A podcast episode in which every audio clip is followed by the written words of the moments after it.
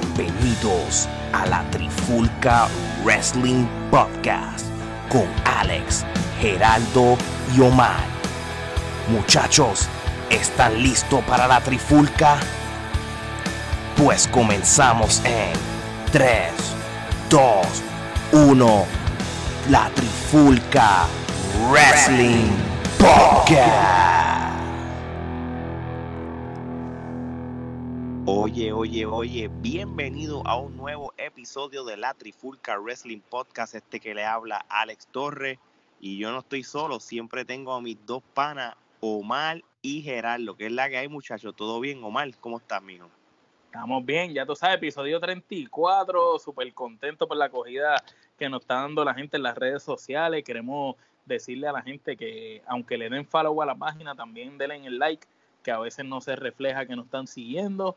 Síganos en nuestro canal de YouTube, búsquenos en Instagram. Estamos ahí metiendo contenido por un tuyo y siete llaves para hacerlos felices y para nosotros seguir este proyecto. Así mismo es, así mismo es. Gerardo, ¿cómo está? ¿Cómo está eso por allá?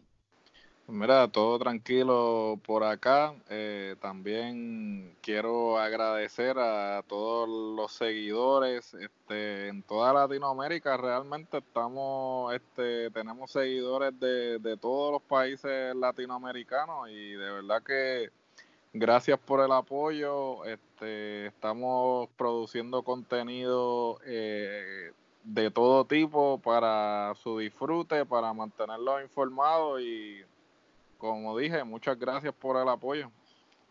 Eso es así, ya, ya estamos en los 400 likes, así que, mira, mira qué cómico que de como lo dije en el episodio anterior, empezamos con 60, estuvimos así estoqueados por un par de meses, de momento en agosto subió a 100, en septiembre a, 200 y en octubre ha subido 200 más para que tú veas cómo, cómo hemos cogido el apoyo de la gente, así que gracias y y nada, este, sigan apoyándonos que cuando ya, y voy a anunciarlo, pronto terminamos la primera temporada de la Trifulca Wrestling Podcast y prepárense que la segunda temporada va a estar brutal. Así que y pendiente a las redes. Y es un cambio de temporada, tanto en el podcast como en los news, todo va a cambiar. Eso así mismo es. Así que, pues nada, gente, vamos a hablar lo que sería el tema de hoy, y, no solamente es un tema, sino serían dos temas ahora mismo. El primer tema que se va a discutir va a ser qué atletas conocidos y famosos han dado el crossover a la lucha libre. Y esto es a base de lo que ha ocurrido esta semana con el anuncio de tanto Tyson Fury como Kane Velázquez que van a ser parte del evento del Crown Jewel allá en Arabia. Y el otro tema que vamos a hablar va a ser, ¿la WWE estará reciclando storyline del pasado? ¿A qué me refiero con esto? Si no se han dado cuenta, gente, la WWE, el fanático, como nosotros tres, hemos visto lucha libre por décadas. Y últimamente nos hemos dado cuenta que la WWE está usando storylines o está usando segmentos, está usando cosas que uno dice, oye, esto yo como que lo vi anteriormente. Así que vamos a discutir eso más tarde, pero vamos a empezar entonces con el primer tema. Este, así que estamos ready, gente. Estamos ready. Vamos allá. Pues nítido, pues vamos entonces con el primer tema entonces y vamos a hablar entonces de qué atletas han dado el crossover a la lucha libre. Este, Ahora mismo, recientemente, ya sabemos que Tyson Fury se va a medir a Braun Strowman en el Crown Jewel en octubre y Kane Velázquez va a luchar contra Brock Lesnar. Ahora yo les pregunto a, ustedes, y voy a empezar con Kane Velázquez, ¿esta lucha fue demasiado temprano que la, que la pusieran o debieron haber esperado un WrestleMania, este, Omar? Pues fíjate, para mí hubiera sido buena reservarla para un WrestleMania, pero eh, viendo ya la desesperación que WWE tiene y el deseo de causar impacto en base a que IW está dando buena competencia, ellos lo que quieren es acaparar las noticias en todos lados. Y como ellos están tratando de solidificar a WWE como un deporte legítimo, perdón, como los demás deportes, ellos trajeron a Cain Velázquez, que es el cuco de Brock Lesnar, le ofrecieron todo lo que podían darle para que el tipo se fuera con ellos y ellos lo que quieren es hacer esa lucha para llamar la atención y atraer más gente. Y es una lucha que nosotros no podemos negar que vende. Vende mucho y, y va a ser buena o mala, pero va a vender. No, claro, claro.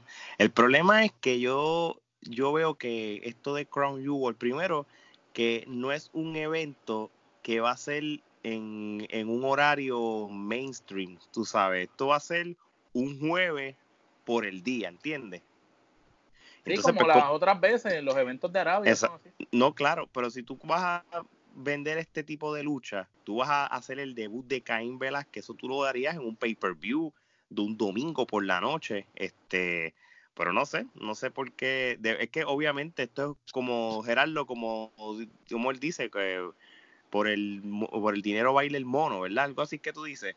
Eso por chavo, por, chavo baila, por, chavo baila el mono. Por chavo baila el mono, sí. Por dinero baila el mono. Realmente, mira, mira si realmente esto es por dinero que acaba de salir y lo vamos a estar discutiendo más a fondo en, el segmento de los news, pero acaba de salir que la logística de este evento es malísima porque ellos tienen que grabar SmackDown el viernes.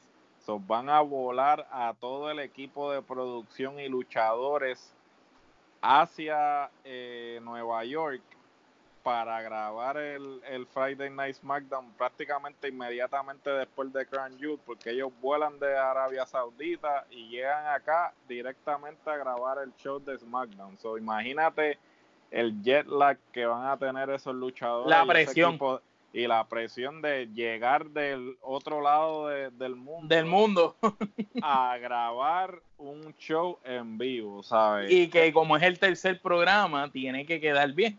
Así que tienen que...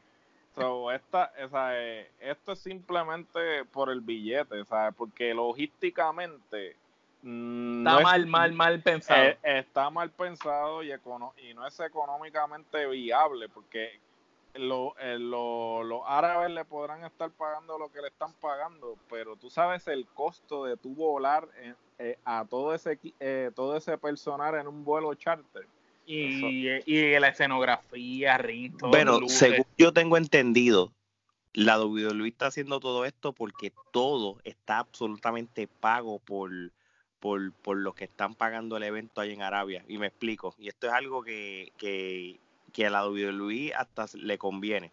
Miren esto. Tú sabes que tú ahora mismo, si tú quieres ir a la bolsa de valores, tú puedes comprar un stock de la WWE, correcto, ¿verdad? Y esto se, cuando la WWE hace su evento allá en Arabia, los stocks de la WWE suben. ¿Por qué? Porque la WWE está cogiendo dinero sin que ellos tienen que estar invirtiendo este cuando van a un estadio, no ellos, la renta está paga, los luchadores están pagos, escenografía está pago, los pasajes. el, dinero llega de, derecho al fondo de ellos. Exacto, ahora mismo la WWE no, no gasta nada. Y si gasta algo, sería algo bien mínimo. que Aquí no hay pérdida, mano. Aquí hay.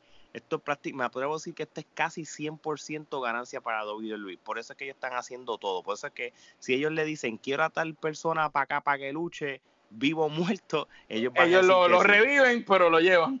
Exactamente. So, prácticamente... De, milagro no, de milagro no se han tirado como antes, que cogían luchadores y les daban los gimmicks de otros, como cuando hicieron el fake Razor Ramón y esa sí, sí, por, sí, no. Pero pues así, esta es la situación que ahora mismo la WWE tiene con ellos y, a mí no me gusta porque nosotros hemos hablado de cómo a veces este, esto, este, estos eventos en Arabia pues fuerzan estos storylines a última hora y para vendértelo, este, mira, como te dije, mejor es que este, haz de, de los eventos de Arabia uno de los pay-per-view regulares del año. Y ya, y lo que hace es que lo transmite sábado por la mañana, horario de Estados Unidos, y ya, y eso sería lo perfecto, domingo por la mañana, si lo, y ya, y lo vende, cosas de, y, lo promocionan la retransmisión este por la noche, pero a los fines de semana, no, no, no, que, no que se vea que es algo sacado de la nada. Exacto, exactamente. Son nada, este dicho eso, pues eh, este, ya incluye a Ken Velázquez y también incluye a otro otra persona que o otro atleta que va a ser el crossover, pero en este caso no es una firma multianual como Kane Velázquez, sino esto puede ser que sea un one time o, o el comienzo de varias invitaciones. Estamos hablando del boxeador invicto Tyson Fury. Y esto va a ser interesante porque a medida que van a pasar estas semanas, primero que nada, es obvio que si vamos a hablar de una lucha normal, tradicional de lucha libre, esto es para que Braun Strowman le dé una pena, porque este hombre no sabe nada de lucha libre y cuando vieron el, el revolú que se formó entre ellos dos y el careo, sí, pero, e, pero tampoco más sincronizado que el cara. Exacto, pero tampoco Braun Strowman es que es el mejor luchador del mundo. O sea, tú, tú, tú, me pones a mí, tú me lo dices a mí, yo te digo a mí que yo, aunque yo sepa que es lucha libre, boxeo, pelea callejera, lo que sea, le voy a Tyson Fury porque es que Braun Strowman, tú sabes, es un bodybuilder que WWE le dio un personaje, ¿me entiendes? Eso pero, es lo que pero, es que ahora mismo como quiera este Braun Strowman es el que tiene las destrezas de lucha libre, no importa cuán limitadas, tú sabes. pero ¿hasta qué punto qué destrezas tiene? No te, cre no te creas, Tyson Fury tiene que haber entrenado este por su cuenta antes de hacer este tipo de debut, porque ese tipo no se va a aventurar a salir en un evento de esa magnitud y WWE tampoco lo va a poner en ese a que quede a que haga el ridículo a que, haga el ridículo ¿sabes? porque por ejemplo él tuvo que haber corrido sogas ya hace rato. Sí, claro, lo tiene que, él tiene que haber entrenado ya. O sea, inclusive él es británico y ellos tienen el Performance Center allá en, en el Reino en UK, en UK, so básicamente él tiene que haber ido al Performance Center y tiene que haber, este, aunque sea hecho algo. A, lo mejor con, con, Walter y Dunne dando vueltitas quizás tuvo que haber hecho. Sí, sí. No, de que hizo algo, hizo algo, porque ellos no se van a aventurar a darle un storyline así o una lucha de esa magnitud sin saber qué es lo que él puede dar. Ellos no van a hacer el ridículo. Bueno, pues eso lo sabremos primero el día de, de la lucha y también número dos, cómo este, tú sabes, te venden el, el storyline en las próximas semanas. Fíjate, por lo menos. ¿Vieron, ¿Vieron la promo de Bob Aaron? Como vendió a Tyson Fury. Fíjate, no, no, no, no la vi. Eh, el, en el debut de, del draft este, cuando ellos hicieron esa primera ronda del draft, antes de ese SmackDown, ellos hicieron como una conferencia de prensa como de 30 minutos de Crown Jewel, pero lo hicieron en el mismo estadio. sacaron un podio, salió Michael Cole, Triple H y salió Bob Aaron a hablar de ese combate, ¿verdad? Y entonces él describió a Tyson Fury como con un gran parecido a Muhammad Ali, como además de ser un gran competidor dentro, es un showman y lo describió como un hombre que va, que vende hasta solo y que lo que va a hacer es vender y vender. Así que eso me, me hace pensar que quizás Tyson Fury en un futuro está viendo eh, a lo mejor una incursión en la lucha libre como una manera de ganar dinero sin desbaratarse tanto. No, en eso, en eso es cierto, porque ahora mismo él siempre ha sido un fanático de la lucha libre de toda la vida. Él lo dijo, lo dijo también. Y, y, ahora mismo él no puede comprometerse a firmar con la WWE si es el caso. Él, no, él dice que este no sería la última vez que lucharía pero todavía tiene una lucha contra Wilder para febrero. Sí, unas peleas de boxeo. O sea que él sigue invicto ahora mismo. Pero, exacto, pero ponle que el tipo le meta dos años más al boxeo como tal. Y fuera de eso, después el tipo se dedique a luchar porque tiene todo para ser luchador. No, no es verdad, no es verdad. Tiene carisma, tiene tamaño. Lo único que tiene que hacer quizás es ponerse un poquito en mejor apariencia y, y ya, porque acuérdate que ahora no sé si vieron, pero Vince regañó a Caín Velázquez. Después de los comentarios de Jericho en las redes sociales, Vince regañó a Caín Velázquez y le pidió que entrenara un poquito su físico. En cual el físico no fue problema cuando peleó contra Brock Lesnar en Ultimate Fighting, ¿verdad? Porque no fue, no fue problema, se veía con el mismo físico cuando le rompió la cara a Brock Lesnar. Pero acuérdate que Vince pues, quiere que se vea. A mí lo que a mí lo que me molesta es que Vince siempre ha tenido esta concepción e inclusive Vince se vino a meter a la cuestión del bodybuilder ya del bodybuilding ya viejo porque él joven era, más flaco. Eh, más flaco que un fideo, entonces Sí, eso fue ya de, viejo. tú me quieres decir a mí que tú le cuestionas el físico a un tipo que ha estado en la cima y que le partió la cara a tu estrella en la vida real. Ha sido campeón mundial de, de UFC y le ha partido la madre a, gente que son el doble de Brock. Y, y Vince no ha tirado un puño mal dado, tú me entiendes, por favor, que no sea ridículo. Y otra cosa, si tú, si tú mirabas en los 80, esos luchadores de los 80 no todos tenían unos super físicos. Tenías, a, George Animal, tenías a George the Animal Steel, tenías a Gorilla Monsoon, Kamala, King Kong Bondi. Vamos a ser sinceros, los, que tenían los físicos que tenían, eran puyados. sabemos por qué lo por qué lo tenían. Ya ya ya sabemos todo el bochinche de principios de los 90 cuando los federales este, se, metieron. So, eh, no era, verdad que eso eso casi le cuesta a la empresa a Vince. Sí, eso casi le cuesta a la empresa. bueno, eh, eso vamos. a ver entonces si lo de Tyson Fury este ya que que ya tiene su experiencia en la lucha libre, en cuando luchó en Triple, Manía y en el Triple A en Base New York, so ya, ya sabemos cómo él se mueve y todo, y debe estar ahora mismo en, en constante No, y, y, lo dijeron que está en el Performance Center de WWE entrenando hasta más no poder. Porque acuérdate que eso es un tipo que es un deportista, es un atleta. Él no quiere lucir mal, él no quiere hacerle ridículo.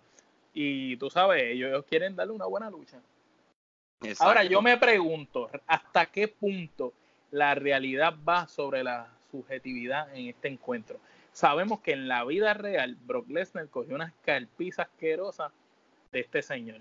Y estamos viendo a Kane Velázquez, que fue el que le dio esa escalpiza, entrando ahora al mundo de la lucha libre de Brock. Y en esa misma conferencia de prensa, ellos hablaron y Brock Lesnar mencionó eso. Como que, Caín, tú estás entrando a mi mundo ahora. Tú sabes, te estuve esperando por 10 años y ahora tú estás entrando a mi mundo. Claro, y, y eso, y, y, y, ese va a ser el pie forzado de lo que sería entonces el storyline de ellos dos. Pero hasta qué punto hay realidad en esa pelea. ¿Se, se dejarán dar de, se darán de verdad? ¿Lo harán bien lucha libre? ¿Qué tú crees? Bueno, de la misma manera que cuando Brock Lesnar volvió otra vez de lleno, después que John Cena había perdido con The Rock en aquel WrestleMania, el próximo que le siguió a Cena fue Brock Lesnar y ustedes saben que el estilo de lucha que dio contra Cena fue una lucha como más este callejero, como, como si él no luchara, fue como dándose los puños y las patas como si fuera Ultimate Fighting. So, vamos a ver si se mantienen de esa línea. Quedaría chévere que hay una mezcla de eso con con, lucha libre. Con el la técnica de lucha libre, ver un par de suplex, par de cosas, pero vas a ver ese, ese careo y ese shoot fighting de ellos dos como si fuera Fighting. Sí. Esa, de la misma manera que si lo de Tyson Fury y Braun Strowman hasta ahora debe ser una lucha tradicional, pero no sé si van a estipular algo en las próximas semanas o no. E, eso, eso nos enteraremos en las próximas semanas. So, hablamos de Kane Velasquez y de Tyson Fury, ¿verdad? Que con esto es que es que viene el tema de qué atletas han dado el crossover a la lucha libre, ¿verdad? Este, pero vamos a hablar de otros atletas que también han sido parte de este crossover y yo creo que quitando a estos dos tenemos que hablar de la dama Ronda Rousey que posiblemente fue una de las firmas más importantes que la WWE tuvo en años porque siendo ella un Hall of Famer de Ultimate Fighting ella firmó multianual para, para ese commitment con la WWE de por lleno este tuvo un año completo luchando sin parar este, y gracias a ella fue que por primera vez en la historia la WWE, específicamente WrestleMania, tuvo un main event de mujeres. Este, y esto sería una pregunta breve para ustedes dos. Este, Omar, ¿qué tú, qué tú piensas de esa primera corrida que tuvo Ronda Rousey en la WWE? Pues fíjate, yo pienso que fue una buena corrida. A mí me hubiera gustado más que no le hubieran hecho pelear tantas veces. Quizás algo parecido a Brock Lesnar, pero no tanto así, eh, de que la hicieran más legítima, tú sabes. Eh, no la pongas a pelear todo el tiempo, por la pelear de vez en cuando solamente con las personas clave en las peleas importantes, y sácale el jugo a su personaje, ¿me entiendes? Porque realmente she se badass, ¿me entiendes? Tienes que sacarle jugo. No, pues claro, claro. Este, y ella, tú sabes, a mí yo no tuve problema con ella en verdad. Lo que pasa es que hay, hay ciertas luchas que ella tuvo que se notó la inexperiencia de ella como luchadora. Por eso es que te digo que quizás no debió haber hecho tantas peleas. No, porque por a lo mejor si no hubiera hecho tantas peleas hubiera tenido el tiempo necesario, ¿verdad? Para practicar y ponerse al día. ¿tú sabes? No, claro. Y, y con ella pasó algo similar con como le pasó con Kofi Kingston con Brock Lesnar. Le estoy hablando de Alexa Bliss. Alexa Bliss ella tuvo un buen run con, con, el campeonato de mujeres de Raw. Este, y prácticamente cuando ella luchó contra Ronda Rousey en ese SummerSlam, prácticamente Alexa Bliss se convirtió en una Jover y la ridiculizó y la, y la hizo bien inferior. Y yo no estuve de acuerdo con eso, porque si esto es la lucha libre, y aunque yo sé que esto es algo este, con libreto, y sabe que, que, que en, en en la realidad Ronda Rousey va a usar contra estas mujeres si fuera el Ultimate Fighting, el mundo de la lucha libre, pues tú también tienes, no puedes minimizar los luchadores de cierta manera y, y, tú veías la superioridad de Ronda Rousey. y, no, y no, es, no es solo minimizarlo, es que si tú tienes un luchador que tú invertiste tiempo creándolo o dándole cierto auge, como quizás lo vimos con el ejemplo que pusiste de Kofi, vamos a coger ese mismo, Viste a Kofi venciendo un montón de superestrellas de un nivel muy alto y de repente pierde así de sencillo, así de fácil. Está bien que pierda, pero en la manera entonces echaste a la basura el trabajo que perdiste, que hiciste con él, similar a lo que le hicieron a Jim del Mahal. Exacto, exactamente. Que para, que para qué lo llevaste a ese sitial. Mejor no lo hubieras llevado. Y fíjate, y, ahora que estamos trayendo a colación a Brock Lesnar, vamos a ponerle de esta manera. Sabemos que Brock Lesnar empezó en la WWE en el 2002 y tuvo como dos años hasta que el 2004 pues él decide irse a la WWE porque quería darle un, quería tratar la NFL, ¿verdad? En cual no le funcione. Pero ustedes saben que Brock Lesnar estuvo fuera por posiblemente cuánto, 2004, él no regresó como hasta el 2013 por ahí. Como 10 años, como 10 años. Como 10 años, pero ¿qué pasa? Esa segunda corrida de Brock Lesnar a la WWE se sentía diferente, se sentía como este atleta haciendo un crossover. sí, no, como, no como un luchador. Porque él, de hecho, cuando él vino en esa segunda corrida, ya tú no veías a Brock Lesnar haciendo movimientos típicos de lucha libre que él hacía antes. Él antes luchaba porque él tuvo buenas luchas eh, cuando estaba antes de, salirse de No, claro, claro. So, so Gerardo, si tú, si tú comparas la, la, primera corrida de Brock Lesnar contra la segunda corrida, se sentía un feeling diferente, ¿verdad? No solo eso, a él lo pusieron como este ser este, indestructible, porque hasta el schedule de él y cuando tenía el campeonato lo querían poner similar a lo que era un campeonato de boxeo, ¿verdad? Pues básicamente sí, el concepto siempre fue darle supuestamente la importancia de un campeón legítimo, como se hace tanto en las artes marciales mixtas como en el boxeo, que no se defiende el campeonato mensualmente, sino que es cada seis meses. Entonces, pues el propósito con eso era hacerlo así. Lo que pasa es que a diferencia de los otros deportes, pues sabemos que eh, eh, WWE es los 365 días al año prácticamente. Eso, eh, el tú no tener el campeonato eh, constantemente, pues lo que hace es que le resta credibilidad al campeonato como tal. Y no realmente no tuvo la acogida que ellos esperaban. No, yo, yo te entiendo lo que tú dices. Este, pero entonces, eh, por, yo, por eso es que lo de Brock Lesnar, tú sabes, esa insistencia de que él siga siendo campeón, entonces pues cuando él, es el campeón, no lo utilizan siempre. Entonces, cuando otro luchador es el campeón, el pobre de ese luchador tiene que ir a todos los house shows, tienen que ir a todos estos sitios. Entonces, pero él solamente aparece en ciertos pay-per-view, porque él no aparece en todos los pay-per-view. Él prácticamente déjame ver y estoy así pensando ahora mismo de porque no lo tengo escrito él prácticamente si él es campeón él te va a luchar los cuatro pay-per-view grandes, ¿verdad? Estamos hablando de WrestleMania, SummerSlam, Survivor Series, Royal Rumble, ¿verdad? Él siempre te los va a luchar. Y, lo, y, ah, y, y los del árabe, y los de los árabes, porque, porque le están garantizando una suma de dinero bien grande, me imagino. So, él son, te aparece en este seis shows grandes y uno que otro a veces que te aparece en, en otro. Él, lucha en Line of Champions, ¿no? En Clash of Champions él luchó, ¿verdad? Ah, eh, sí, él ha, luchado años anteriores. Eso depende. Sí, pero por lo si menos. tiene el título o no. So, él prácticamente te está participando en seis pay-per-views al año y uno que otro Raw cuando es el Go Home Edition antes de ir a los pay-per-views. Entonces, cuando si ese Rolling que es el campeón, el pobre tiene que participar a veces. Los wild cards cuando estaban, todos los house shows y todas estas cosas. Y, todavía en esta y, y, Vince te lo quiere seguir vendiendo como que este es un super atleta, en cual yo no lo compro ya, tú sabes, este. y, te lo hace ver como este crossover de, luchador cuando, cuando en teoría en Ultimate Fighting lo que hizo fue coger leña, ¿verdad?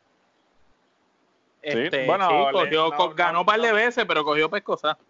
Sí, no, no, claro. Él, ganó el campeonato de Ultimate Fighting, ¿verdad? Una vez, ¿verdad? Sí, sí, él ganó, le ganó, a Randy Couture, este, le ganó a Frank Mir la segunda vez. él tuvo un récord, este, perdió tres y, y ganó y ganó tres, fue tres y tres récord. Sí, este. y, y, es verdad, tampoco es que Ultimate Fighting tú esperas que sean invictos, es un deporte bien difícil de tú mantenerte. Un bueno, ya, ya, ya vimos cómo le fue a Cien No, Cien fue un desastre.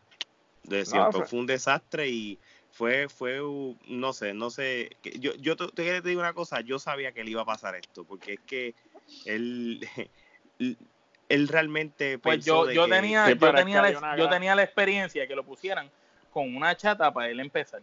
Pero no hay una eh, lo que pasa es que hay una gran diferencia entre la corrida de Lesnar y la de Punk o sea cuando Lesnar entró Lesnar físicamente era otra cosa so, Lesnar luchó con Frank eh, con Frank Mir en su primera lucha. Frank Mir era un ex campeón eh, pesado de UFC, o sea, que no le tiraron un chata, le, le tiraron a un ex campeón de, de peso Una bestia, le tiraron una bestia. En su, primera pelea.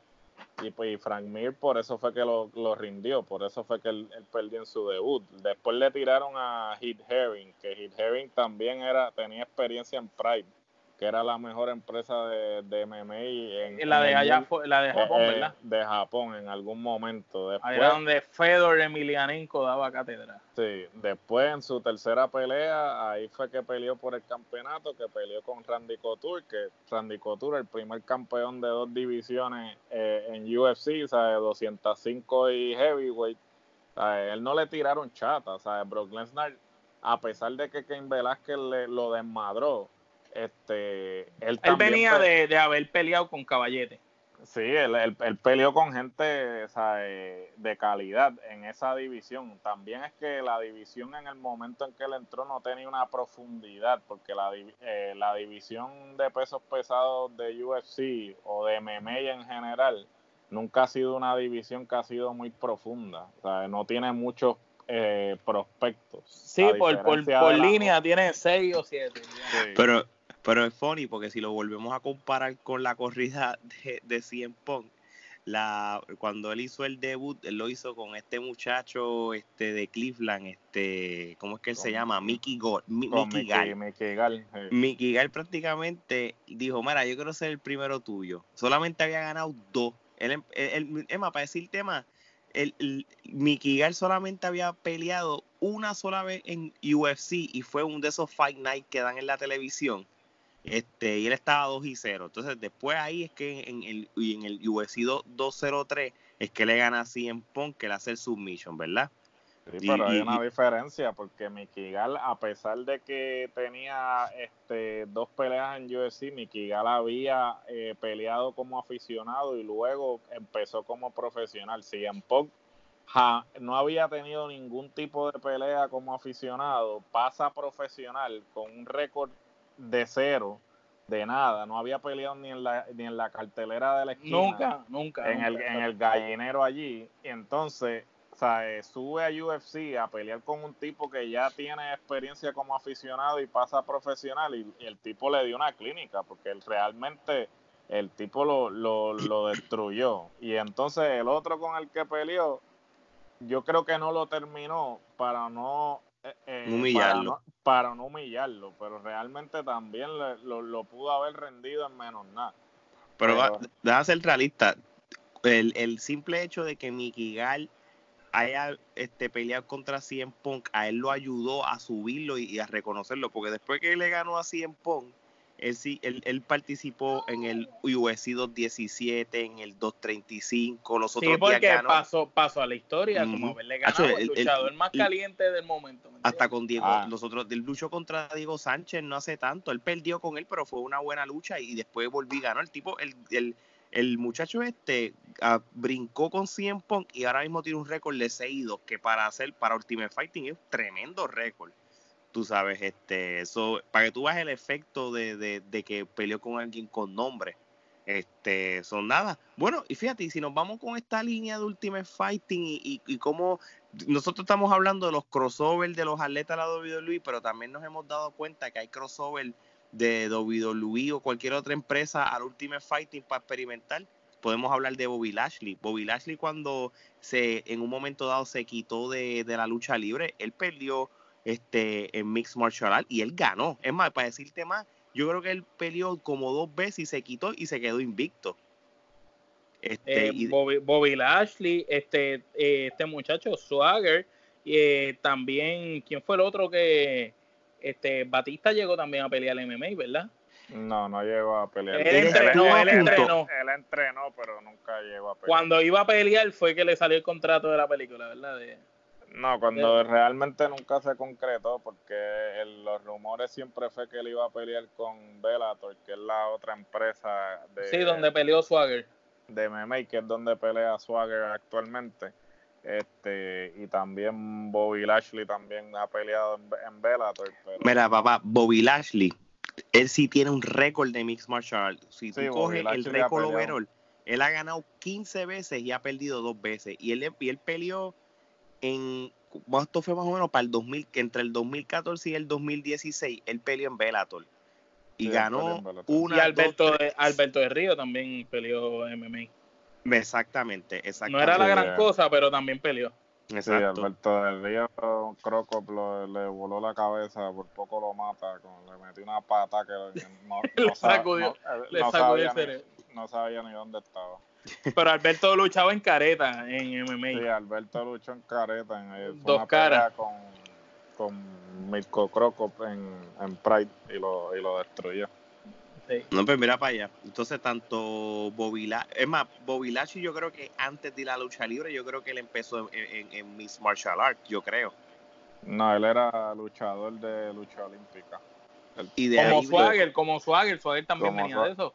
Sí, todos tienen background en, lucha olímpica. Ahora, pero el récord, yo estoy viendo los récords de Bobby Lashley y Bobby Lashley empezó en Mixed Martial Arts en el 2008 y después de ahí como que se quitó, fue a WWE y después el, el team tiene un buen récord, de verdad que... No, no, 2008, él. realmente es bueno. Yo vi dos luchas nada más de, de, él y fueron, y de verdad que, que si él se hubiera quedado en esa línea, él pudo haber tenido futuro en, en UFC, ¿sabes? No, él, él, empezó, él, él empezó después que se fue de WWE. Este, esa mm. primera pelea que él tuvo fue ya después de WWE porque cuando él empieza este en, en MMA al tiempo fue que empezó en, en, Impact Wrestling y ahí pues empezó en Impact porque Impact le permitía este hacer MMA y, y luchar y lucha a la vez eso es lo que hacía Chicano en Puerto Rico. Él luchaba en la Capitol y boxeo, peleaba no, papá. Chicano. Y él ganó, el, Chicano ganó un par de pelas de boxeo. Yo no sé el récord que, que terminó, pero la, por lo menos las que yo me acuerdo que. Le dieron, le, le, ganaron una vez, le ganaron una vez. pero yo llegué. entonces, cuando iba a pelear con Mayweather, pues él dijo: No, no, déjame seguir la lucha libre porque no quiero abusar. Vean, ve acá, tú me quieres decir a mí que estamos hablando de Bobby Lashley, tú sales hablando de Chicano. Aquí estoy hablando de crossover de la lucha libre en general y, y Chicano pues cae. Eh, eh, no, Chicano lo... China por, China por botella. Lo irónico es que Chicano varias veces eh, defendía el campeonato de Puerto Rico y después se iba a pelear boxeo o al revés. Y, y llegaba ahí y ya tú sabes, y entonces lo decían Chicano acaba de llegar de haber noqueado a alguien en el boxeo y ha llegado a partirle la madre a fulano y tal. No, no, noqueó a, a, Tito Caneca allí en, en Sí, no, en 20 bueno, segundos. con esto te lo digo todo. Chicano tenía mejor físico que con todos los que eh, peleó en boxeo. Eh, rayo. Bueno, pues nada. No, no abundemos más entonces. De Chicano. Mira, Continuamos. Mira, y si seguimos mencionando algunos de los atletas que han hecho el crossover, así, mira, podemos hablar de Ken Shamrock, que yo creo que fue el primer mixed martial art que, hizo ese brinco a la WWE con, con junto a Steve Blackman, este y, que realmente y Dan Savern también. Ken Shamrock se veía gigante, mano. Cuando tú lo ves a él que él era el referee en la pelea de Stone Cold contra Bret en esa pelea clásica, tú ves que, que en Charrock se veía gigantesco. Sí, pero también hay que darle que él tenía, toda la ropa era extra small, se, veía más, se, veía más, grande de lo normal porque estaba más pues apretado que, que, si se movía se, se, le quebraba la ropa encima. Así mismo, es verdad, es verdad. Porque él es bajito, él es bastante bajito, ¿verdad? Sí, es bajito, sí. Pero sí, eh, y, y, y él se trajo Dan Savern después de por detrás, que también era el, el otro, ah, bueno, cuando vamos a hablar de la era de, de Ultimate Fighting Championship de los 90, pues Ken Shamrock y Dan Savern eran uno de los tops, so, ellos hicieron el brinco de la WWE, para aquellos tiempos Ultimate Fighting no es lo que es ahora, pero si hubiéramos puesto en perspectiva de que vamos a coger los dos caballos de Ultimate Fighting y vamos a coger la WWE, pues la WWE hizo su trabajo a, que ellos filmaron a Ken y a Dan. So que realmente fueron dos filmas y dos crossovers. Lo mismo cuando la WWE dio con buscar atletas olímpicos que ellos hicieron. Ellos buscaron a Kurt Angle y buscaron a Mark Henry. Y, y, ya ustedes vieron cómo ha sido la corrida de ellos dos. La diferencia es que con Kurt Angle y Mark Henry, ellos no lo pusieron de sopetón en la empresa, ellos sí pasaron por, por, por empresas, diferentes empresas para desarrollarlos y todo, como si fuera un NXT, ellos usaron otras otras empresas, tú sabes, lo que pasa es que para aquellos tiempos pues no había el internet para saber, mira, fulano de tal está en la UW o está en... Está entrenando, está entrenando. de momento no viste, pero yo por lo menos he, escuchado los podcasts de Bruce Pritchard y, y, he, visto, la, el, escuché la, la historia de Kurt Angle y realmente Kurt Angle pasó por mucho antes de hacer su debut. So, y posiblemente Kurt Angle ahora mismo pudiera estar entre los mejores 10 y 15 luchadores de toda la historia de la lucha libre. bueno, técnicos, técnicos, técnicos. No hablando de los mejores luchadores de la historia. Los mejores luchadores de la historia técnicos. O sea, en base dentro de un ring, que Angle tiene que estar entre los primeros 10. Pero yo no sé, mano, pero yo, yo, yo, otra gente. Yo, yo puedo meterlo en los top 15 en general hasta porque él se los haga, él se los ganó a todos, tú sabes, y él tiene un corazón brutal, pero sí, técnico, sí, definitivamente top 5 obligado. Tú sabes, este, so, Kurt Angle y Mark Henry son el ejemplo de crossovers a la lucha libre de la parte olímpica, también tenemos este atletas que han hecho el crossover por lo menos una sola vez o como invitado y podemos hablar cuando Floyd Mayweather luchó contra Big Show en WrestleMania 24 en el 2008 aquí en Orlando y, vieron que, que, también este para WrestleMania 11 el el main event de WrestleMania 11 es para que ustedes que para aquellos tiempos WrestleMania no estaba como que la WWE pasó por una unos momentos como que malos, ¿verdad, Gerardo? Y, y cuando tú pusiste a Terence Taylor contra Bam Bam como el main event de WrestleMania, ahí es que tú te diste cuenta como que, coño, esto aquí no está como que bien. Pero Terence Taylor es uno de los mejores jugadores de NFL en la historia. En ese momento Terence Taylor pues estaba en esa corrida eh, que tuvieron los Cowboys en los 90 que ganaron este los dos o tres Super Bowl corridos a mediados de los 90 so, en ese momento Terence Taylor era una de las estrellas más este codiciadas así en, en todos los medios y ellos lo que querían era pues atraer la atención de otros y medios. Como, y como cuando Miguel daba buena lucha, pues ya tú sabes. Además de que ellos ya habían tenido la experiencia anteriormente porque pues William de Refrigerator Perry que jugaba con los, con los Chicago Bears en los 80 pues ya había salido en, en un WrestleMania también. So, ellos ya tenían esa experiencia de los crossovers con los jugadores de NFL. Y si, y si Roman y Carmalón lucharon, ellos también pueden luchar. Que, que de hecho, este, eso yo lo iba a decir también. Ellos, eh, la WCW fue bien inteligente cuando sabiendo que había una riña entre los Chicago Bulls y los Utah Jazz que fueron a las finales dos veces, ellos se la ingeniaron y lograron traerse los dos jugadores que más, tenían riña y más caliente en ambos equipos, entre Rodman y, y Malone, y los convencieron para que lucharan, porque ellos se tenían ganas en la cancha de verdad, o que prácticamente ellos se tenían ganas en la vida real y les funcionó la fórmula, porque déjame decirte una cosa, en, e, yo sabía que que Dennis Roman es un payaso y, va a ser. Es un showman, es un showman. Papá, pero el físico de Carmalón, cuando yo lo vi, yo dije, anda para el cara, este tipo puede ser heavyweight y ganarle a todo el mundo aquí. Y mano, lucieron bien. Eh, bueno, vamos a ver, Carmalón fue el que lució bien.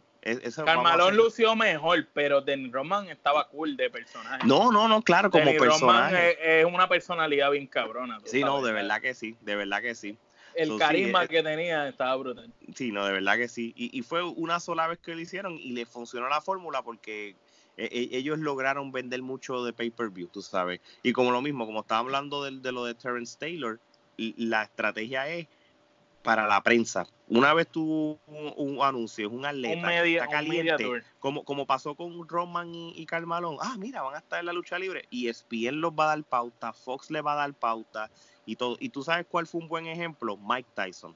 Cuando Mike Tyson, la WWF anunció que va a ser parte del evento de WrestleMania, y, pasó lo del storyline que Stone Cold le, sacó el dedo malo y Tyson le quería meter las manos, que es prácticamente este prensa ya ahí. Gracias a eso es que WWE tuvo éxito en ese WrestleMania porque lo de Mike Tyson salió en el mundo al otro día. Sí, no, pero es que Mike Tyson en ese momento era la hostia. no, claro y, cuando ya Shawn Michael, ¿te acuerdas? sí, sí. No, imagínate, yo estaba escuchando el podcast de Eric Bischoff y él lo dijo, cuando yo me enteré que Mike Tyson va a ser parte de WrestleMania, yo dije, we are in trouble. diciendo, la WCW, esto va a peligrar porque una vez WWE coge ese standing, va a ser difícil que nosotros este, vayamos a subir allá. Y eso fue prácticamente una señal de que la WWE venía con todo y, cuando, y para que al fin y al cabo ellos ganaran ese Monday Night War. Este, y Mayweather, Mayweather también este, cruzó del boxeo a la lucha libre, aunque fue por una sola vez. No, sí, yo lo, no, es verdad, sí, ¿no? Y, y, y, lo mismo, tú sabes, el, David contra Goliath, este... Pero él atrajo prensa también. No, pues claro, Gerardo, ¿tú te acuerdas cuando estaban rumorando lo de Shaquille O'Neal para la lucha libre? Con Shaquille O'Neal, y corrígeme si estoy equivocado, él ha coqueteado con lucha libre desde, desde los tiempos de Hulk Hogan en la WCW, ¿verdad? Sí, este, pues básicamente, obvio, este, Hogan siempre ha vivido en el área de Florida, este, y en ese momento, pues, Shaquille estaba con, con los Magic, y y inicialmente se había hablado de que él hiciera una aparición, pero quedó en nada, creo que no llegaron a un acuerdo económico. Lo mismo ha sucedido con WWE, creo que pues han coqueteado, pero eh, siempre Shaquille pues aparentemente está pidiendo más de lo que WWE está dispuesto a pagarle. Y sí, se, siempre se echa para atrás. Siempre, siempre ha quedado en nada. Y, ya, y ya le va a pasar que va a llegar un momento en que ya no va a ser ningún atractivo si lo hicieran. Bueno, ya, ya no es un atractivo. No, ya no lo es. E, él lo más, lo más cercano que tuvo fue cuando participó en el Andre the Giant Battle Royal, ¿verdad? Que fue la sorpresa. lo, más cercano, sí. Porque casi, pero estuvieron a punto de cuadrar la lucha contra Big Show para WrestleMania de Dallas. pero no lo hicieron. No, quedó en nada. Este, sí, no, y eso, si, si lo hubieran hecho para él cuando él estaba en el pic, no necesariamente del baloncesto, sino en el pic de la fama, porque él sigue siendo famoso, pero ahora mismo él está más callado.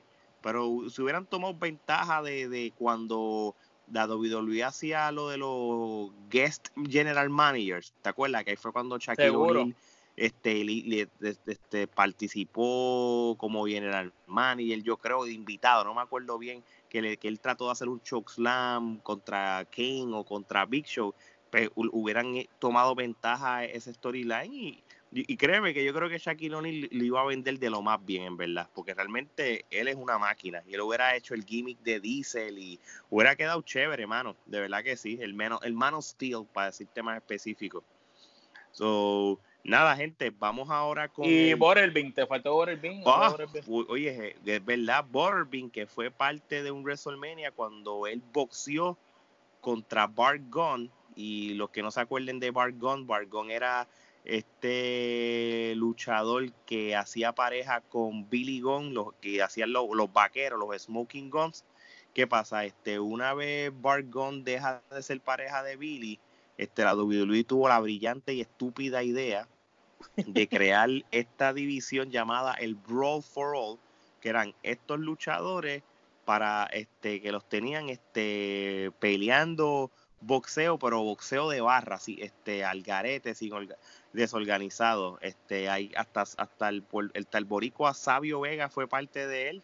Este, Mark Merrow, este, y entre, entre otros luchadores y, y, atletas. y atletas, tú sabes. Este es cómico porque cuando originalmente la WWE tiró la idea del Brawl for All, iba a ser más con un estilo shoot fighting, que en otras palabras era que, se, que era puño y pata. Sí, una pelea callejera, en otras Cuando originalmente eso fue la idea, pues Sabio Vega dijo, Pacho, si esto es así, olvídate, porque... Esto es lo que yo hacía en Puerto Rico todos los días. Cuando entonces le quitan lo de la regla de las patas, hay que Sabio Vega dijo, diablo. Y se rumora de que como sabían que Sabio Vega era, tú sabes, Era, era karateca, por decirlo así, y, y, él, y él, él, él, sabía hacer esos sidekick y todas esas cosas, el que iba a salir bien era Sabio Vega. Y prácticamente quitaron esa, esa parte del, de, de lo de las patadas. O sea, prácticamente eh, este Brawl for All fue el principio del final para muchos luchadores este, afectados. ¿Tú te acuerdas de eso, Gerardo? Sí, sí. Este, básicamente el plan original era que ganara este Bart Gunn, porque Bart Gunn eh, era el, único así legítimo que realmente había competido en boxeo previo a ser luchador. Y Mark Mero también. y Mark pero eh, supuestamente pues este, el mismo Pritchard lo, lo, lo, dijo en su podcast que el plan era que Bart Gunn ganara pero pues este no contaban con que Waterbean lo iba a noquear y pues fue algo inesperado, no podían cambiarlo porque el propósito de la competencia era que era legítimo, que era, ah, sí, esto es real, so no podían como que retractarse. eso Pero es que lo, lo, pusieron con un tipo que estaba en ese momento noqueando a cualquiera que se metiera en el ring con él. No, obvio, y a la misma vez estamos, estamos, estamos hablando de un tipo pues que realmente estaba compitiendo versus un Bart Gunn pues que estaba acostumbrado a qué, a tirar par de puños tras bastidores con los otros luchadores así, mientras un tipo que estaba compitiendo a nivel profesional era más que obvio que lo iba a noquear. Sí, es que prácticamente es como si, como si hubieran minimizado a Border Bean, como que va a ver este gordito, pues mira, Vargón está fuerte y ha ganado, ganó este Brawl for All, pues mira, vamos a ponerlo. Y esto fue algo, es más, la lucha, la pelea contra Border Bean fue casi en última hora y, y, y, los planes eran, mira, si le ganamos a Border Fever, vamos a, revivirle o vamos a, crearle esta nueva carrera de boxeo a, a Bargon y la WWE lo maneja. Y fue un fracaso, fue un bochorno al fin y al cabo. So, sí, este, esto fue otro ejemplo como los crossovers de atletas en la lucha libre eh, este, se han dado. Este, bueno, nada, vamos entonces para el último tema del podcast. Y esto es algo bien interesante porque nosotros lo hemos discutido en otros episodios. Este, y es la WWE estará reciclando algunos storylines o algunos segmentos del pasado. Por ejemplo, este, yo creo que ustedes también están, pueden estar de acuerdo con esto. Pues claro, claro que sí. Mucho. Cuando, cuando Bray Wyatt de Finn luchó contra Seth Rollins en Hell in the Cell los otros días, y de momento ponen las luces rojas y cada vez que le daban se levantaba como si fuera el Undertaker. ¿Qué fue lo primero que te vino a la mente, este Geraldo? Pues lo primero que me vino a la mente fue cuando este el, eso ya había sucedido anteriormente. ¿Con eh, Kane? Con Kane, este, cuando lo habían, lo alaron este, debajo del ring. Es algo ya que han hecho unas cuantas veces ya, este, más con Undertaker, porque se ajusta a su, a su gimmick. pero sí. Sí, no, yo, yo lo que encuentro curioso es cómo, no, cómo, cómo prácticamente lo hicieron casi igual, mano, tú sabes. Y, y, y yo digo, diantre, pues la WWE. De hecho, la, la jaula de Hell in era roja, similar a la de aquella época. Tú sabes, Fíjate, yo no, la, jaula, era roja. Eh, las luces estaban rojas, estaba invencible como que en ese momento. Todo era literalmente una copia. Incluso al final, si, si te diste cuenta, después de cómo acabó la pelea, que no lo vamos a volver a discutir, él volvió y lo atacó similar a lo que pasaba en, antes. Sí, y acto seguido, tú sabes, este, cuando vamos al, al, al, al, Monday Night Raw, al SmackDown, este, que creo que fue en SmackDown, si no me equivoco, sí, lo habíamos discutido. Él aparece en una lucha de que estaba Seth Rollins contra Roman Reigns. De momento, de fin sale debajo del ring y lo ala y prácticamente él lo mismo que hacía Kane y lo mismo que hacía Undertaker para los no, para el mismo 97, 98. Son prácticamente lo que WWE acaba de hacerle, vamos a convertir a Bray Wyatt en este luchador este invencible Kane Undertaker y vamos a hacerlo de que no le duela nada, que se levante de cualquier finisher, este, que, apaguen las luces y aparezca como está haciendo. Usted prácticamente es un eh, es un, una nueva versión de lo que era Undertaker y de lo que era Kane para el Attitude Era o antes. Tú sabes. Sí, sí, este es, como que como si los hubieran puesto en un blender y hubieran sacado una sola superestrella. Sí, no, de verdad que sí. Ahora, yo les pregunto a ustedes, con todo y que están reciclando estos storylines o con, con Bray Wyatt, ¿a ustedes les gusta como quiera lo de Bray Wyatt o con lo que pasó en Hell in the Cell ustedes están, bueno, no sé, esto es más de lo mismo o mal? Bueno, lo de in the Cell a mí no me gustó para nada. Eh, eh, el final, pésimo. Ahora, el personaje del nuevo de Finn con la máscara y todo eso me gusta. Me gusta lo de la doble personalidad me gusta. Lo que no me gusta mucho es lo del Fire Phone House. Encuentro muy idiota esos segmentos en el programita ese. Sí me gusta que él tenga una doble personalidad, pero no que lo hagan así como un zángano, ¿me entiendes? Porque Bray Wyatt nunca era un zángano, ¿me entiendes? Entonces, pues me, gustaría quizás que fuera un, Bray Wyatt normal, como un tipo Finn Balor y un Demon, pero que entonces en el otro personaje pues actúe como está actuando. Fíjate, y tú sabes lo más curioso de esto, este, y Gerardo, fíjate, y esto yo creo que, te, te, puede dar buena memoria. Ahora mismo, ¿quién está backstage en la WWE? Y era un ex luchador de TNA que en un momento dado tenía una doble personalidad parecida. ¿Tú te acuerdas de, de quién estoy hablando, Gerardo? Sí, sí, me acuerdo. Este, Abyss, este, Abyss, este, en un momento dado, pues tenía su personaje como Abyss y entonces el personaje, el alter ego era Joseph Park, era que se llamaba el alter ego.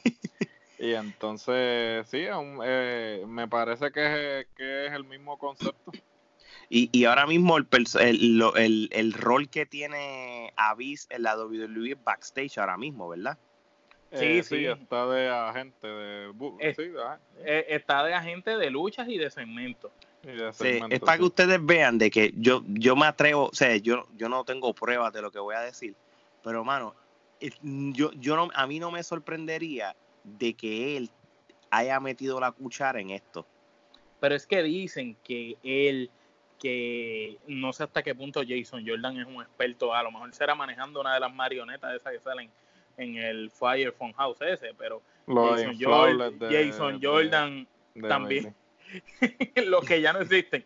Eh, este, Jason Jordan también, incluso hasta el mismo Kurt Angle eran parte del Fire From House, Undertaker y el mismo Bray Wyatt. Así que dicen que son un conjunto de luchadores que están ayudando a Bray Wyatt en esa parte. No, y, está bien que lo ayuden. Haría, sentido, ponle que Undertaker es el que le esté diciendo, ok, tú te vas a estar apareciendo y haciendo esto. Jason Jordan manejando las marionetas, Avid diciéndole lo del cambio de personalidad y el personaje bueno. No es verdad, tiene sentido. Tiene, sentido, haría sentido. Pero sí, pero para que tú veas cómo, para que tú veas, es como las películas, hacen los remakes, de WWE hace lo mismo. Han pasado 20 años de que ocurrieron cosas, pues obviamente pues no lo hacen tan obvio que era literalmente lo mismo, pero te están haciendo pues algo similar. Y eso, ¿Sabes por qué? Porque muchos de los jóvenes que ven hoy en día la lucha libre este, no conocen el pasado de ella. Mucha gente creció con John Cena y Randy Orton y ahora pues les gustan los luchadores que hay, pero no saben que en un pasado existieron grandes luchadores. No, y es verdad. Mire, y si nos vamos de esa premisa, este, esto pasó algo similar, este, pero cuando Seth Rollins y Braun Strowman fueron campeones mundiales en pareja hace poco para, para el Clash of the Champions, más o menos por ahí. Ellos fueron campeones mundiales en pareja y ellos siendo campeones mundiales en pareja, ellos lucharon uno contra el otro en un pay-per-view. Y uno dice, wow, la generación de ahora, uy, esto nunca lo había visto. Oye, dos, dos campeones mundiales en pareja van a luchar uno contra el otro. Pero mira, gente, esto no es nada nuevo. En el 1997, Stone Cold Steve Austin y Shawn Michael, ellos ganaron los campeonatos mundiales en pareja. Ellos defendieron los campeonatos mundiales en pareja. Y para el King of the Ring del 97, ¿sabes lo que pasó? Ellos dos lucharon uno contra el otro, ellos siendo campeones mundiales en pareja. Y por alguna razón mi memoria no me falló, porque cuando yo vi eso eh, de Braun Strowman y Cerro Lo dijiste, lo dijiste, lo dijiste, lo colación. Esto como que yo lo había visto antes. En los archivos de la trifulca. Sí, no, no, es para que tú veas. Y este, no, y, y, qué ustedes me dicen de esto, este, Kevin Owens contra Shane, este Gerardo. ¿Qué fue lo primero que yo te lo voy a dejar a ti? Pues mira, hermano, este, esto definitivamente ni siquiera lo trataron de disimular, porque a legua, o sea, a legua, a legua se ve que es el mismo ángulo de, de Stone Cold y Vince.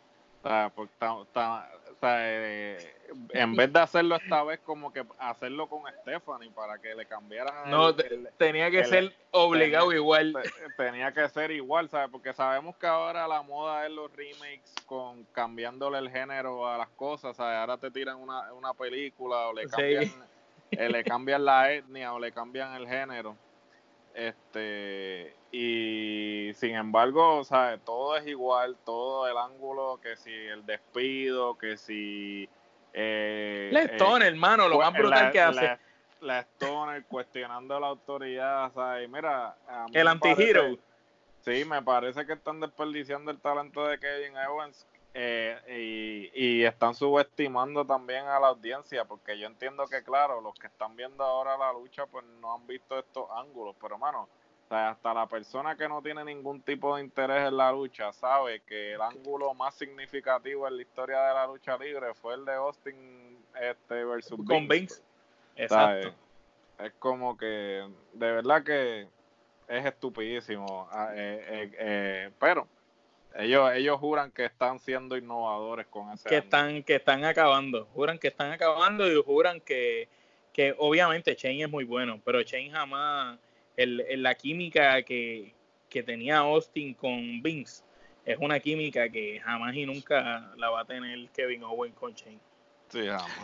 Pero es que, es que fue, mira, cuando, cuando Vince este, despidió a Stone con aquella vez que dijo, screw you, you are fired, y de momento Shane le dice a este, you're fired, y dice, adiós, cara, pero esto ya lo vi antes. sí, exactamente igual. Yo creo que la mejor química que yo he visto con Shane, aunque tú no creas, la del Miss, mano. En los últimos tiempos, la que tuvo con el Miss y la que tuvo con el J-Style tampoco fue mala. Pero, pero, con, pero con Kevin Owen, y fíjate que Kevin es de mis favoritos, pero es como dice Gerardo, pienso que están desperdiciando el talento de él ahí.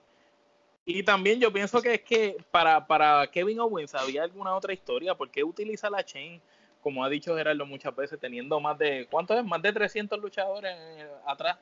Sí, o sea, teniendo un roster tan extenso. Sí, que, pues, que pueden inventarse el ángulo que les dé la gana. Ellos pueden de momento este que suene una música y salga Champa retando a Kevin Owens, una jodienda así, tú sabes. Ellos pueden crear cualquier tipo de ángulo y prefieren seguir reciclando.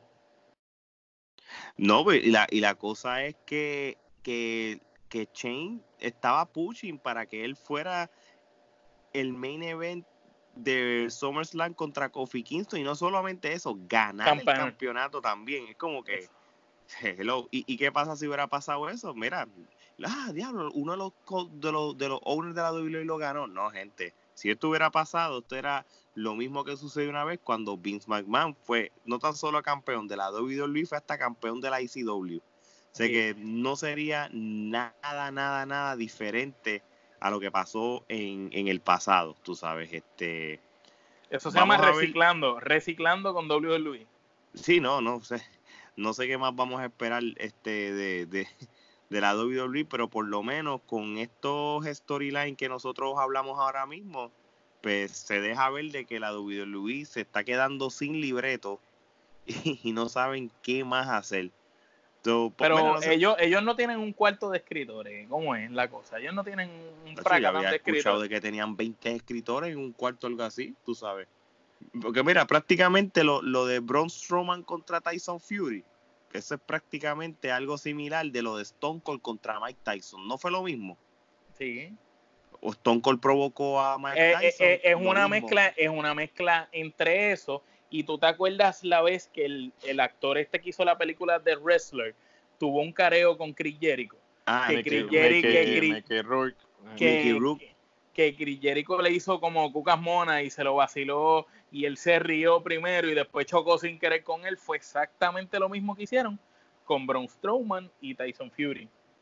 Si tú te pones a ver. Eh, eh, ellos ellos se dejaron llevar de ese ángulo, pero una copia, porque mi gente, el que, el que los que tengan WWE Network, que busquen ese, eso, eso fue en qué evento, o sea, cuando un WrestleMania o algo así. Eh, fue un, no me acuerdo si fue un WrestleMania, puede ser que sí, que fue cuando Jericho luchó con un par de luchadores que eran ya leyendas. Que estaba de Steamboat, Rick de Dragon Steamboat estaba ahí. Sí, que fue, que fue de hecho, de hecho, creo que en WrestleMania 25. Exacto, correcto. Que creo que Rick de Dragon Steamboat fue eh, no estaba, tú sabes, estaban pautados todos para hacer como unos jovers con él, pero que al final lució también Rick de Dragon Steamboat, ¿verdad, Lo Que creo que, no me equivoco, que le ofrecieron hasta una lucha después más adelante con Jericho.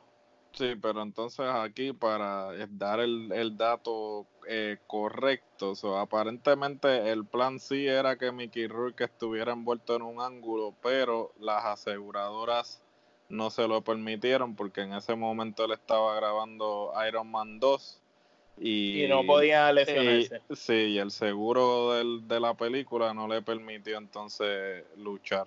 Pero ese era el ángulo, ¿verdad? Que iban a ese hacer entonces. Ese era el ángulo que iban a hacer, sí. Pues si tú ves ese drama que ocurrió allí, fue el mismo drama que ocurrió con, con Tyson Fury primero y, y con Braun Strowman y después entonces pásalo a, a lo que estaba diciendo Alex de Mike Tyson y Stone Cold. Sí, que básicamente ellos están, ya tú sabes, reciclando. Y, y, fíjate, está bien, tú puedes hacer ciertos reciclajes, pero yo creo que lo que lo que encontré como que demasiado de obvio, que fue algo bien, bien similar, sigo diciendo que fue lo de Bray Wyatt con lo de las luces este rojas y, lo del, y, lo del debajo del ring y el gimmick de que te hago el finish y te levantas como si fuera no, y el, que el Undertaker del 91 exacto y que esté pasado viernes en SmackDown volvió y hizo lo mismo. Salió de rompió el ring se tragó a hacer rolling después lo tiró para atrás tú sabes no de verdad apagar las luces prende y ya no está tú sabes el mismo phone so, bueno y, y con, con, con esto dicho ¿Cuál será entonces, cuál es la visión que tiene la WWE para el 2020? ¿Vamos a seguir este, reciclando storyline o, o la otra modalidad, que es lo que han hecho poquito a poco? ¿Vamos a, crear riñas de luchadores retirados y viejos como cometieron el error de Goldberg contra Undertaker? En, el paso que van, vamos a ver el Sting contra Undertaker, este Gerardo. Mm, yo te soy sincero, este sí, al parecer eso es lo único que, que tienen bajo la manga en lo que respecta a crear interés. Ahora ellos tienen la presión de que tienen que este por lo menos de parte de, Fox tienen que crear este ratings consistentes para que Fox entienda que fue una buena inversión. So, ellos van a irse a la segura porque no se quieren poner a experimentar. Eh, asumo que ahora se cambian los papeles porque Ro al estar bajo Heyman, pues Heyman es el que se va a poner a experimentar más, mientras que Bischoff va a ser más este, tradicional. tradicional y conservador, porque Bishop pues ya ha tenido experiencia con TNT. En él, él, él, sabe, él sabe lo que tiene entre manos. Ah, y, sí, él sabe pero, porque él lo que quiere es este eh, entregar ratings. Él está ahí para mantener a, Fox los números. Exacto, pero ¿hasta qué punto ellos, Heyman y Bishop, son los que mandan? ¿Hasta qué punto? Porque ya hemos visto varias veces que tengo entendido que cuando el libreto está y el programa está por salir, Vincent cabrona, perdonando la expresión, y dice, no, no, no, esto no va a pasar, va a pasar así, así, así, cambia la cosa. Bueno, hay que, ver, hay que ver también porque ahora ya mismo empieza la XFL y yo no sé hasta qué punto pues este... Él haga las dos cosas haga las dos cosas, probablemente se retira para estar más eh, pendiente a XFL y, y entonces deja las cosas, porque realmente por eso es que el, el, equipo está estructurado como está, porque yo creo que él ya estaba anticipando que va a estar eh, fuera por lo de XFL y entonces por eso fue que empezó a hacer eh, a contratar a esa gente porque él sabía que eh, iba a estar ahora más desconectado, no tan envuelto. Y también que yo sé que esa gente si la dejaban libre la iban a contratar a AEW. También eh, la, otra, posibilidad. porque AEW ya vimos lo que hizo, cogió a Jim Ross y a Tony Chabón y tú sabes, no perdieron tiempo. Y tenlo por seguro que cualquier otra persona que tenga buena experiencia y esté por ahí, ellos lo van a contratar. No, ellos van a firmar a ellos van a firmar todo el mundo, es como que pues este así lo tengamos aquí sirviendo agua, pero lo, lo, tenemos bajo contrato. Como, como hacen, bendito, como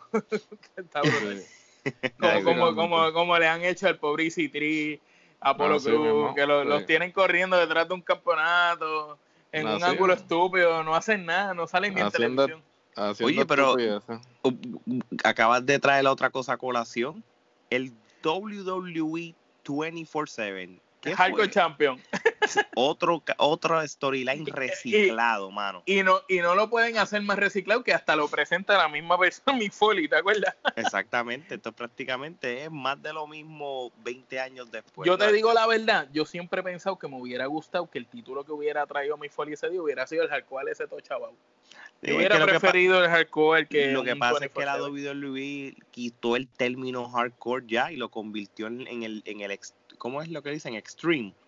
Extreme, sí. Exacto, como, como de Extreme, como, como era el nombre original de ECW.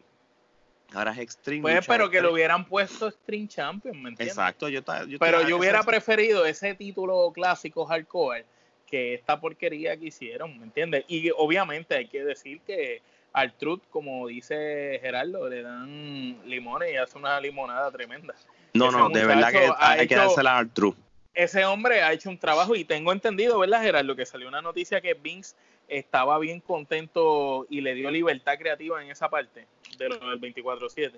Sí, sí, lo dejaron correr porque realmente no esperaban que tuviera tan buena acogida como la tuvo y el tipo pues cogió, o sea, el tipo le dan las cosas más estúpidas y demuestra una y otra vez por qué este todavía sigue en la compañía porque él coge cualquier cosa y, y o sea, le dan limones y hace limonada. Es un showman de verdad. No, de verdad que sí, de verdad que sí. No, hay que dársela. Pero sí, es otra cosa reciclada. Este. Y nada, este, bueno gente, para no seguir reciclando temas, porque ya se me acabaron y no voy a repetir más por el día de hoy, este, vamos a vamos a despedirnos de este episodio hasta la próxima. Gerardo, termínalo, por favor. Pues ya ustedes saben, como siempre les digo, nunca olviden que hay dos tipos de podcast, los que no sirven y la trifulca. ¿Oíste? Hasta la próxima, mi gente.